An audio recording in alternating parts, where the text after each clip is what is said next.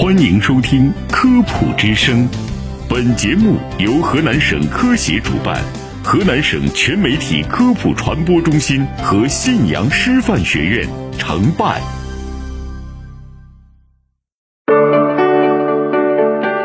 探索科学新方法，传播科学新思想，《科普之声》科学探秘，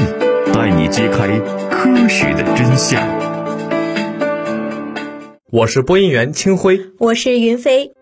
近日，西安出现多例出血热患者吃草莓会得出血热的留言，随后开始在社交媒体流传。出血热指的是肾综合征出血热，又称流行性出血热，是由携带汉坦病毒的鼠类传播的自然易源性传染病，也是中华人民共和国传染病防治法规定的乙类传染病。出血热与草莓相爱相杀的流言又所来何处？草莓还能吃吗？出血热一年四季均有发病，但有明显季节高峰。江苏省疾病预防控制中心急性传染病防治所主管医师王孝臣介绍，我国每年出血热病例占世界病例总数的百分之九十以上，是受汉坦病毒危害最严重的国家。他介绍。汉坦病毒是一种 RNA 病毒，据国内外不完全统计，有一百七十多种脊椎动物能自然感染汉坦病毒。我国发现五十三种动物携带本病毒，主要宿主动物为啮齿类、黑线鸡属、褐家属是主要宿主动物和传染源，林区以大林鸡属为主。出血热的主要传播途径为动物源性传播。包括经呼吸道、消化道、皮肤黏膜伤口感染，其中吸入带病毒宿主动物排泄物或分泌物及其所形成的气溶胶，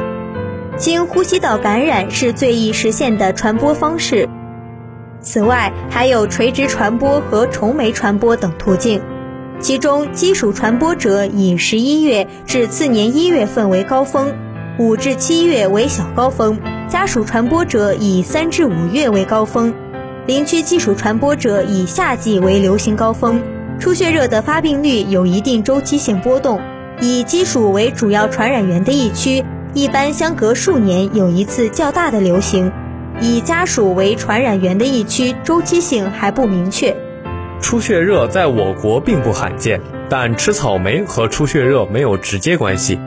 出血热的潜伏期一般为七到十四天，以两周多见。典型病例具有三大主征，即发热、出血、肾损害。发热是出血热早期必有的症状，发热同时还会出现全身中毒症状，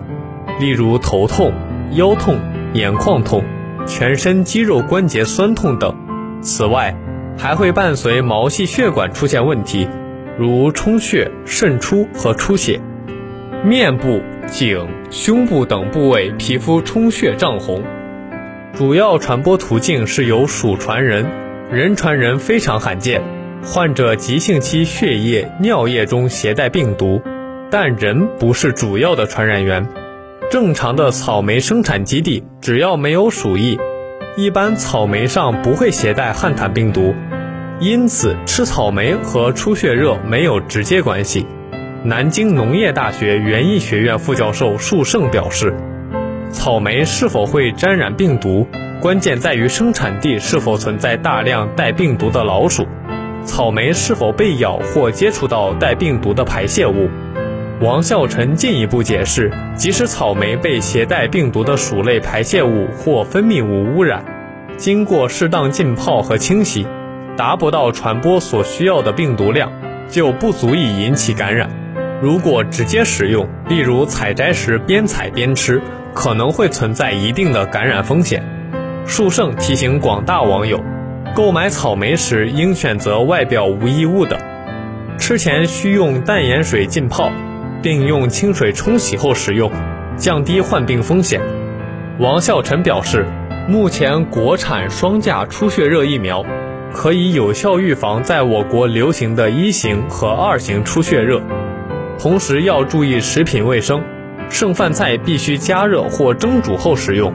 瓜果蔬菜清洗后食用，室内外垃圾及时清理，杂物堆放定期整理，以减少鼠的食物隐蔽场所及鼠滋生地。